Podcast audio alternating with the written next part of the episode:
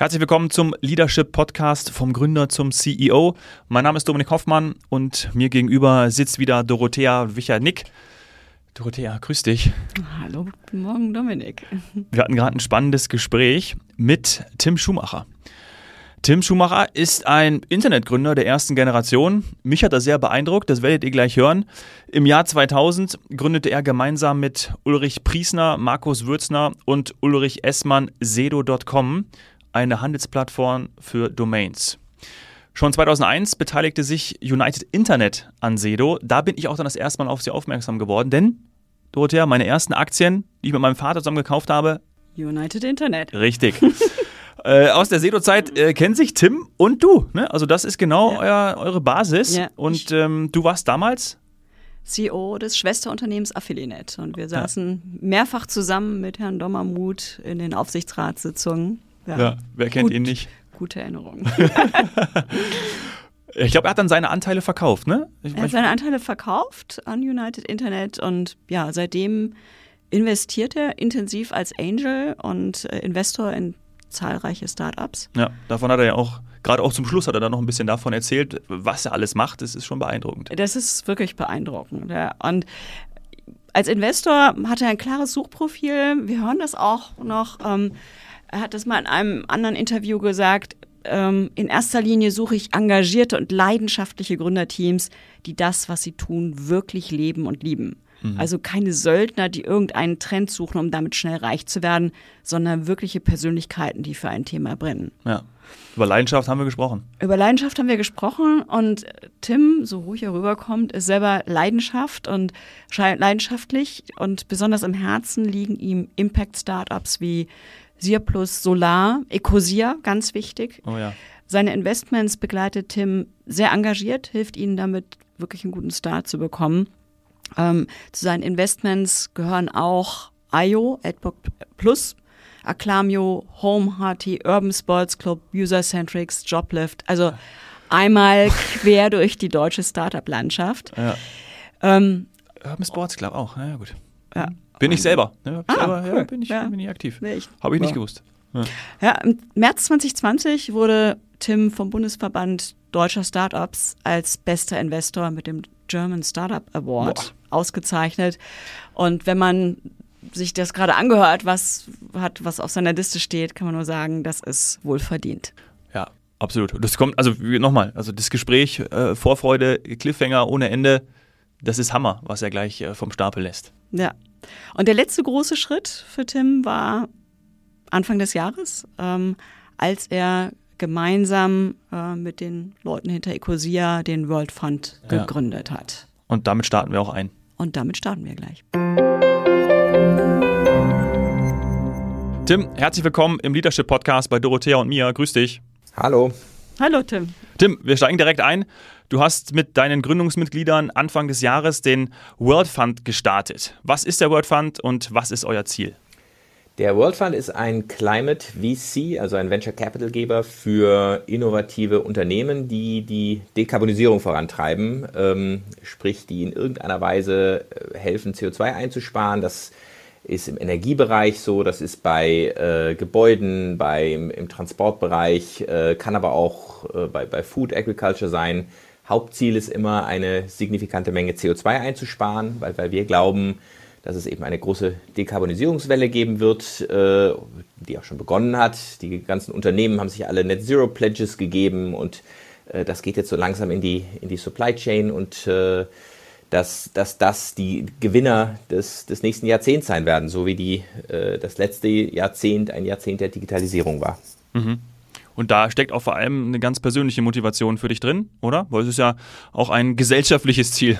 Ja, da steckt eine, eine riesengroße persönliche Motivation von mir drin. Ähm, ich war schon, schon immer ökologisch sehr interessiert, komme komm aus Freiburg und ähm, das, das lag mir schon immer am Herzen. Ich mache seit zehn Jahren eigentlich auch Climate Investments, habe zum Beispiel Ecosia mit aufgebaut äh, und auch in viele andere Climate-Unternehmen investiert. Und das ist sozusagen für mich die Möglichkeit, das aufs nächste Level zu heben und äh, das einfach noch, noch viel intensiver zu betreiben, weil es gibt einfach unfassbar viele gute Unternehmen da, äh, die, die aktuell da entstehen und äh, einfach auch noch zu wenig Kapital.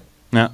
Da, fällt mir, da fällt mir ein Satz ein. Ich hatte ja Christoph Behn auch mal äh, im Gespräch und der hat gesagt, äh, Unternehmer, Unternehmerinnen sind am ehesten in der Lage, die Welt zu retten.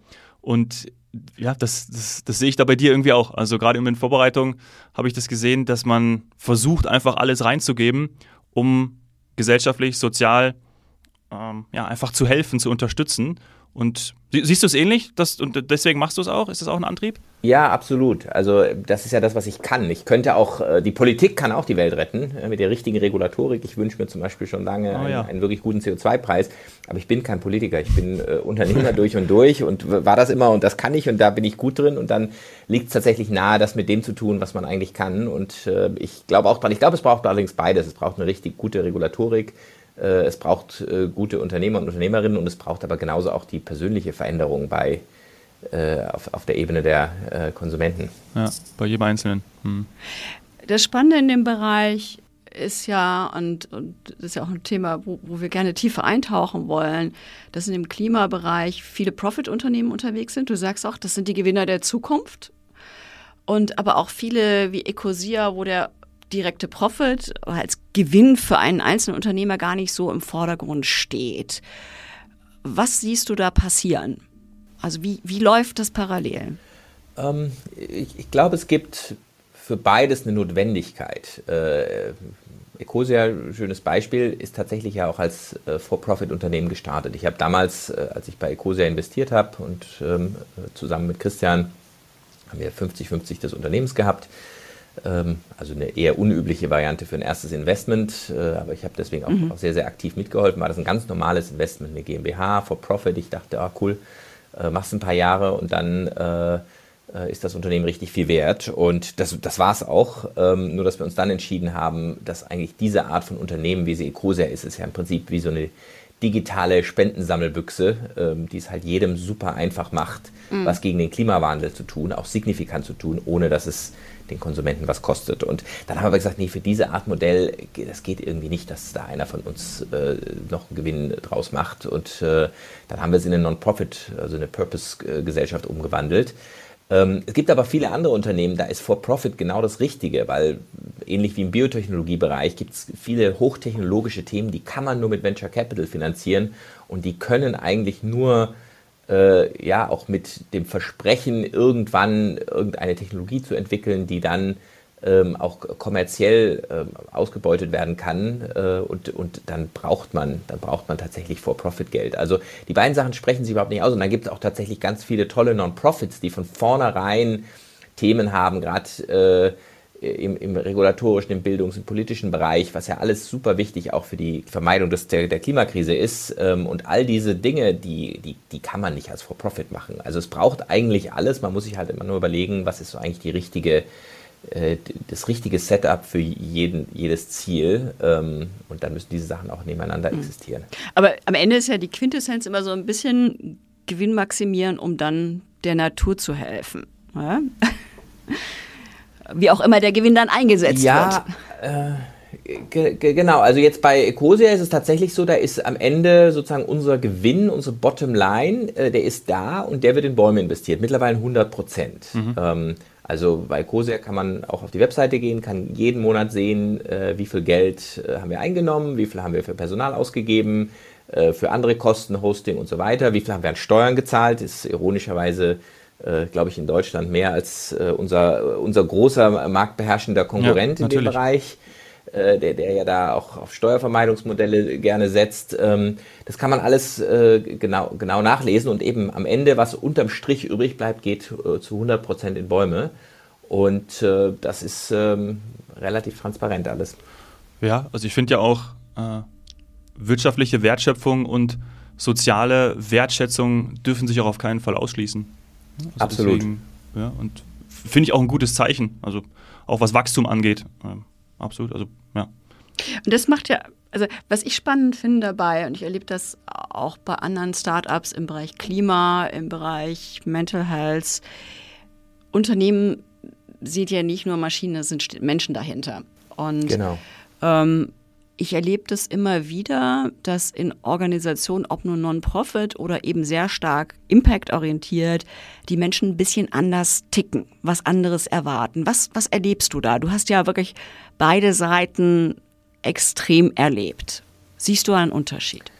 Absolut. Also ich glaube, es fängt wirklich damit an, dass Leute, die sich bewusst ein Impact-Unternehmen auswählen, auch einfach eine ganz andere intrinsische Motivation haben, das zu tun, was sie tun. Ähm, mhm. Dann äh, sind sie oft auch bereit, auf etwas Gehalt zu verzichten. Ich glaube, es gibt da immer so eine Schmerzgrenze auch. Äh, es muss trotzdem auch zum Leben reichen, aber das ist eine bewusste Entscheidung, ähm, so wie es auch zum Beispiel bei mir eine bewusste Entscheidung ist, äh, jetzt den Klimafonds zu machen. Ich könnte mit anderen Sachen viel mehr Geld verdienen, aber es ist natürlich was sehr bereicherndes auch für mich persönlich. So kann das natürlich auch jeder ja. treffen und so treffen das auch viele Mitarbeiterinnen und Mitarbeiter bei Ecosia zum Beispiel, die vielleicht bei einem For-Profit-Tech-Unternehmen auch ein bisschen mehr verdienen werden würden, obwohl wir für jetzt ein Non-Profit äh, sehr gute Gehälter zahlen. Ähm, und und äh, diese, diese intrinsische Motivation, die kann sehr, sehr stark oder ist ja sicherlich einer der stärksten Treiber, äh, die man als Mensch hat. Mhm. Und ähm, das ist schon mal, das ist was ganz Wichtiges. Und das ist so mal das Positive. Das Negative, würde ich sagen, ist, was oft vergessen wird, und das sehe ich auch wieder in ganz vielen Unternehmen äh, oder Non-Profits-Unternehmen oder auch Non-Profits, ähm, dass oft die, die Führungskräfte oder die Gründer denken, oh, ähm, das reicht ja schon. Alle sind total motiviert, also muss ich eigentlich gar nicht mehr führen. Und äh, dann führt es dazu, dass alle zwar eigentlich am selben Strang ziehen, aber vielleicht gar keine wirkliche Führung stattfindet, auch vielleicht keine Ziele so klar vorgegeben werden, weil alle denken, ja, das Ziel ist ja klar, äh, Klimaschutz. Aber die ja. Ziele jetzt auf der Ebene eines Unternehmens, sei es jetzt Ecosia oder auch einen Klimafonds, sind ja andere. Die sind ja bei Ecosia zum Beispiel wir wollen dieses Quartal so und so viele neue Nutzer gewinnen, die uns dann wieder helfen, mehr Bäume zu pflanzen. Bei einem World Fund ist es, okay, wir wollen dieses Quartal so und so viel Geld einwerben und so und so viele Investments in klimafreundliche Unternehmen tätigen. Also die tatsächlichen Ziele sind ja eigentlich genauso konkret äh, wie auch äh, in einem normalen Unternehmen. Und äh, da ist es halt super wichtig, auch zu, zu, äh, ja, zu, zu wissen, dass man, dass man eigentlich diese Unternehmen trotzdem führen sollte, wie ganz normale, auch wenn die, die starke intrinsische Motivation da ist.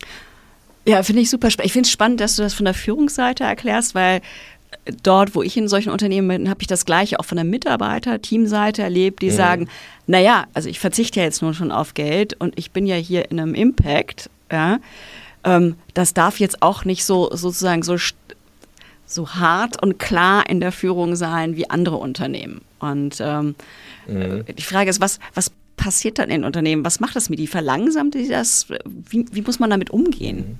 Ja, das ist genau die Gefahr, wenn die, äh, die Mitarbeitenden sagen äh, oder gar nicht sagen, sondern implizit denken, dass es äh, anders gehandhabt wird, dann mag das zwar auch ein, ein, sehr kuscheliges Unternehmen sein und das sieht man auch oft, aber sie verfehlen einfach ihre Ziele. Und das ist das, äh, wo eben einfach auch viele Non-Profits leider äh, sehr unter ihrem Potenzial bleiben, weil die Leute sich alle wohlfühlen.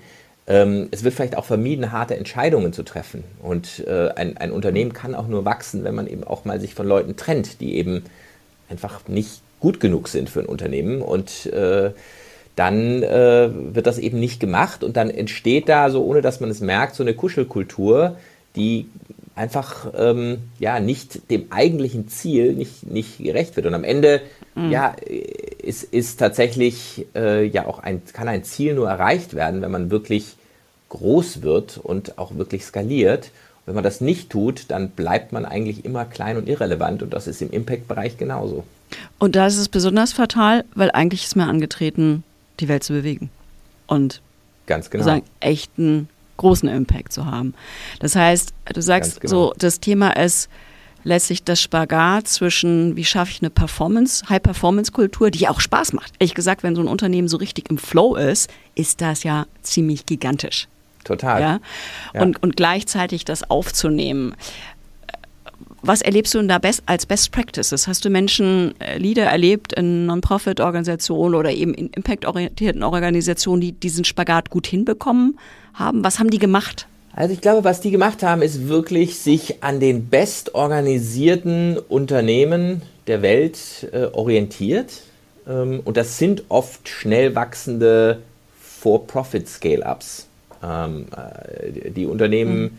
Die, äh, die, die wir alle bewundern, äh, oft eben hochskalierbare Internetunternehmen, die in den letzten 10, 20 Jahren sehr groß gewachsen sind mhm. und überlegt, wie kann ich eigentlich die Mechanismen an, an Führung, an Organisationskultur, äh, die dort existieren, auf mich übertragen, aber trotzdem in, auf eine nette und positive Weise und wo auch am Ende alle wissen, eben, wir tun das alles nicht, damit am Ende Monopolgewinne irgendwo im Silicon Valley entstehen, sondern wir tun das alles, um äh, ein größeres Ziel verfolgen. Aber trotzdem sind die Führungsmechanismen genauso stringent, genauso klar, äh, genauso zahlenbasiert auch und eben genauso leistungsorientiert wie in äh, anderen Unternehmen auch. Du hast gerade ein Wort gesagt, was bei mir total verhängt.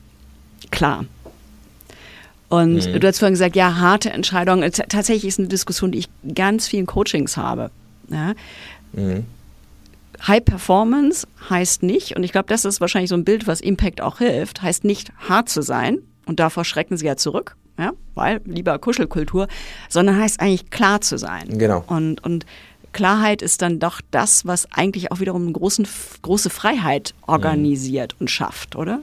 Absolut. Und äh, Klarheit bedeutet ja auch eben Ehrlichkeit, Wahrheit, Transparenz, ähm, bedeutet eben aber auch manchmal eine unangenehme Entscheidung, bedeutet aber auch oft äh, eine gewisse Hierarchie. Und äh, vielleicht dazu eine Anekdote. Wir haben bei Ecose, haben wir mal vor, vor vielen Jahren, sicher fünf oder sechs Jahre her, hatten wir mal ein Jahr ein Experiment, wo wir versucht haben, eine Führungskultur äh, namens Holocracy äh, zu, zu, implementieren. Mm, also wirklich ja, eine quasi weitgehend äh, vielleicht, vielleicht, vielleicht, tue ich jetzt den Machern da Unrecht, aber ich, für, für mich war es eine eigentlich recht führungslose äh, Kultur, äh, wo am Ende. Dorothea grinst und lacht. Ja, genau. Und vielleicht, vielleicht haben wir es nicht lang genug gemacht. Wir haben es nur in Anführungsstrichen ein Jahr gemacht, aber das Jahr war, glaube ich, das unproduktivste Jahr in der Geschichte von Ecosia. Und äh, am Ende haben wirklich alle Mitarbeiter gesagt, nee, wir wollen äh, wieder zurück und ähm, äh, wir haben das dann unter Lerneffekt verbucht, aber das war, das hat einfach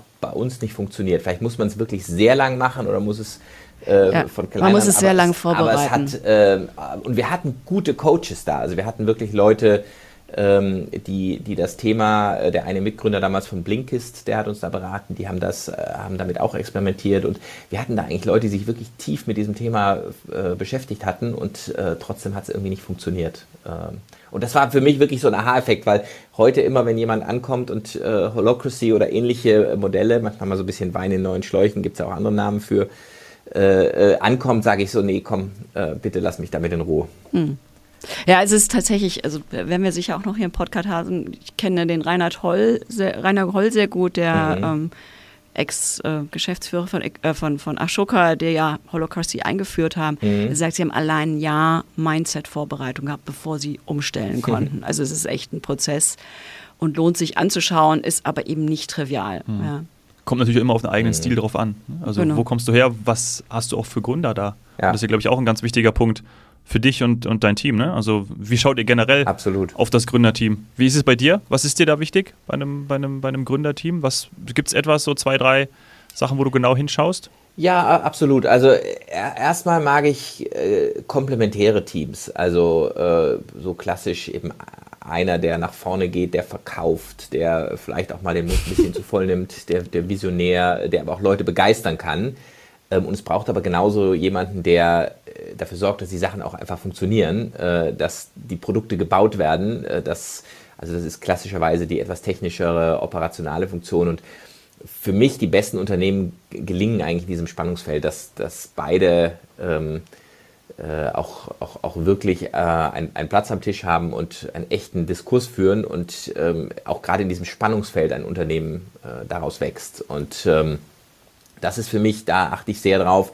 Dann gucke ich tatsächlich auf Leidenschaft äh, der, mhm. der, äh, des Gründungsteams. Also ich mag eigentlich keine Teams, die, und da kommt wahrscheinlich auch meine Leidenschaft, meine eigene für ähm, Klimaunternehmen her. Ich mag keine Gründungsteams, wo ich so das Gefühl habe, die haben irgendwie vor zwei Monaten äh, in TechCrunch gelesen, dass das Unternehmen XY in den USA eine Fundingrunde hatte und jetzt wollen die das irgendwie in Deutschland auch machen.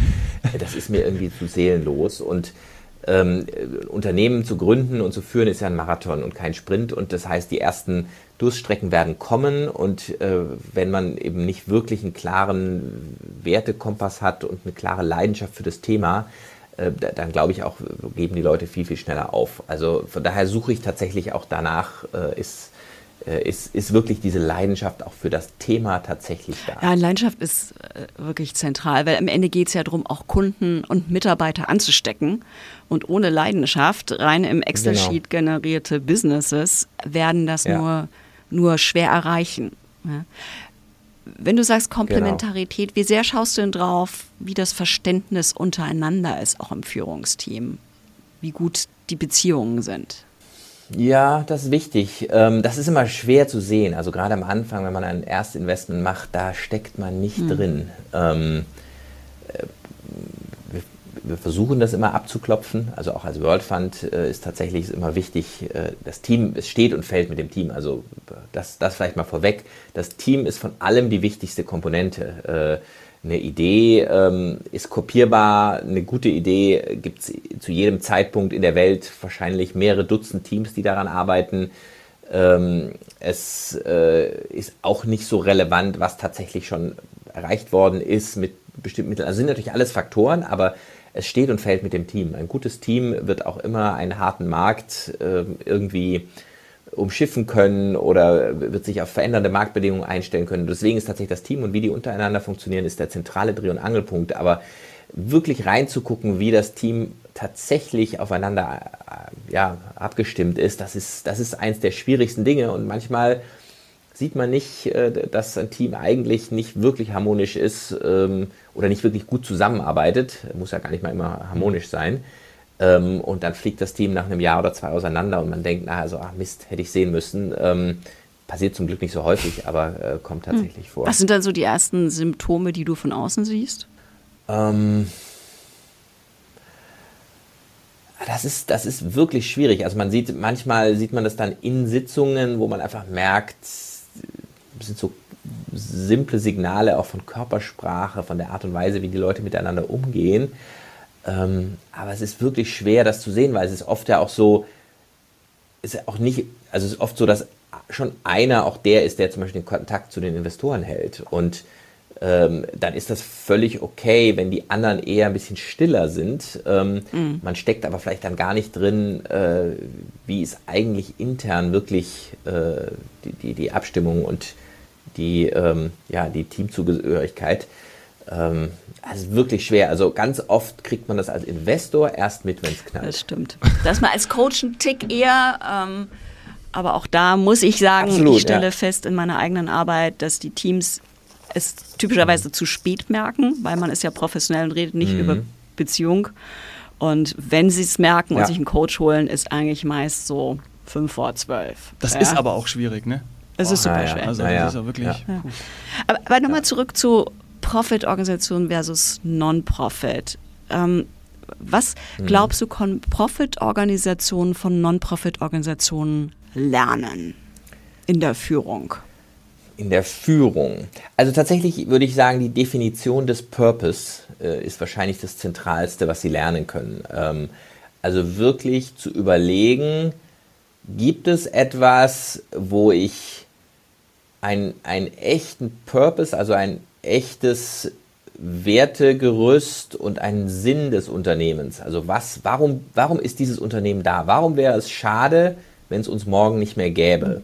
Das herauszudestillieren und zwar nicht nur als Greenwashing, sondern wirklich als als echte Aufgabe und das kann jedes Unternehmen. Also ich, ich spreche immer wieder mit Unternehmen, die aus ganz anderen Branchen, ich gebe jetzt mal ein Beispiel zum Beispiel, ähm, ich bin momentan, weil, weil wir mit dem World Fund ja auch noch auf Fundraising sind, ähm, für die 350 Millionen, die wir insgesamt einsammeln, äh, bin, spreche ich viel mit Versicherungen. Das ist jetzt nicht meine originäre Branche. Hm. Ähm, die ist auch jetzt nicht per se besonders spannend. Ähm, aber äh, da, da, da, gibt es eben ja eben Allokationen für Fondsinvestments in Versicherungen. Und da treffe ich aber dann immer wieder auf Unternehmen, auf Versicherungen, wo ich denke so, wow, die haben eigentlich ein ganz dröges Thema, haben die wirklich cool aufbereitet. Ähm, Beispiel ist zum Beispiel die Gotha mhm. für mich. Ähm, hatte ich vorher auch keine Beziehung zu, aber nachdem ich mir das mal angeguckt habe, was die machen, die machen eben dann wirklich ganze Programme, wo sie ihre eigenen Unternehmen, also ihre mittelständischen Unternehmen zu Klimafreundlichkeit bringen. Damit sagen, kriegst du auch günstigeren Versicherungsschutz, haben aber da wirklich dedizierte Programme, die investieren selber. Ich glaube, die haben mehrere Milliarden in Windparks und andere Dinge investiert, statt die halt eben in fossile Energien und haben damit dieses ganze Unternehmen plötzlich auch einfach mit Purpose aufgeladen. Und wenn ich jetzt in der Versicherungsbranche wäre und überlege, wo möchte ich arbeiten, dann, du dahin dann gehen. würde ich dahin gehen und nicht irgendwie zu einem anderen Unternehmen. Und es ist aber auch nicht ein Greenwashing, wie man es oft bei äh, jetzt gerade die, die die Öl- und Gasfirmen, äh, die alle äh, auch LinkedIn überfluten mit, oh, wir machen da noch ein hm. Windrad und guck mal. Aber sobald du in die Bilanz guckst, guckst du, siehst du, dass sie äh, 95 Prozent machen sie Öl und Gas, bauen ihre Ölfelder aus. Da ist das halt alles, das ist wirklich richtig gefährlicher Bullshit. Und wenn, wenn es aber eine echte, eine echte Transformation ist, und die gibt es tatsächlich mhm. auch im Öl- und Gasbereich, dass Leute sagen, nee, wir gehen davon aus allem raus, wir transformieren komplett. Ich glaube, diese, diese Aufladung des Geschäfts mit, einer, mit einem echten Wertekorsett, wo die Leute dahinter stehen und es dann auch wirklich machen, das ist eins der mächtigsten Dinge, äh, die man als Unternehmen machen kann. Ja, weil du es dann auch sowohl als Mitarbeiter als auch als Kunde dann einfach auch spürst. Ne? Und das ist ja dann auch das, Ganz genau. das große Asset und Geschenk. Ist ja. das dann sozusagen das Best of both worlds? Non-Profit, Profit, ernsthaft Purpose getrieben, aber mit klarer Performance-Orientierung? Ja, ja, würde ich, würde ich sagen. Also ich glaube, es kann beides sein. Es kann ein Non-Profit sein, was ernste, ernsthaft hart arbeitet und Strukturen und äh, Prozesse und Ziele hat wie ein sehr gut geführtes For-Profit-Unternehmen. Mhm. Oder es kann ein For-Profit-Unternehmen, was Werte hat wie ein Non-For-Profit. Und da ist dann tatsächlich der Unterschied gar nicht mehr so riesengroß. Mhm. Ja, spannend. Vielen Dank. Cool. Ähm, ich glaube, wir kommen mal zu, zur Abschlussrunde.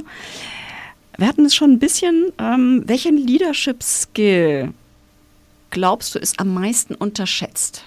Hm, welcher Leadership-Skill?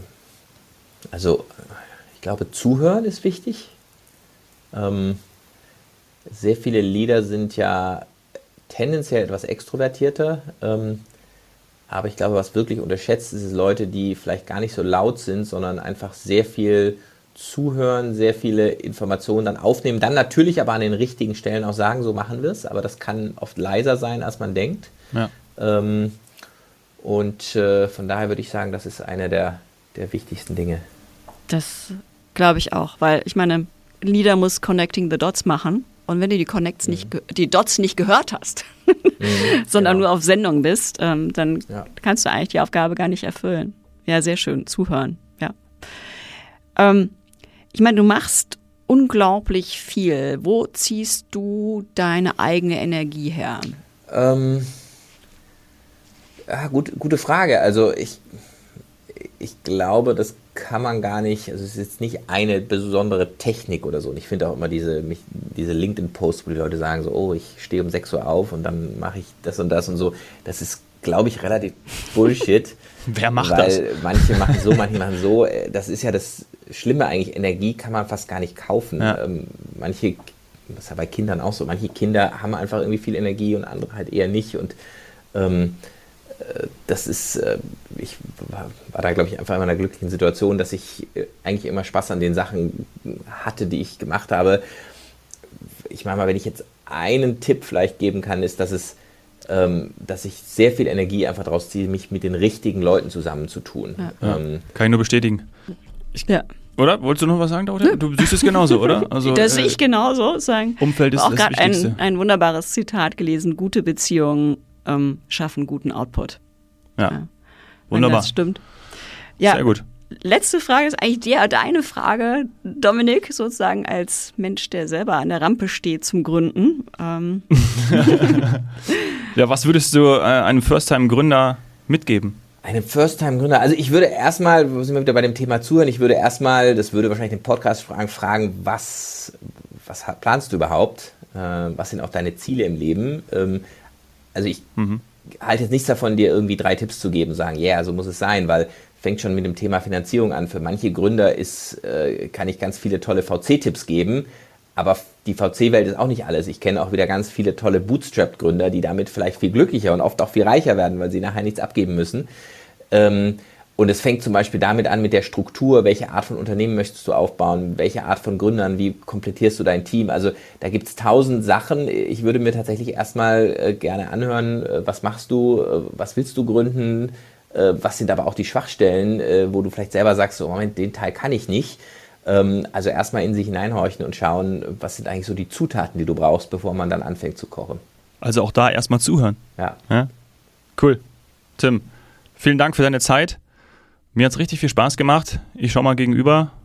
Ja, super spannend, Tim. Vielen Dank fürs Teilen der Erfahrung, sowohl was Gründerteams angeht, als auch genau dieses Profit, Non-Profit. Was können wir voneinander lernen? Großartig. Herzlichen Dank für deine Zeit. ja. Bis bald. Danke euch, hat Spaß gemacht. Bis Ciao. Tschüss. Ciao.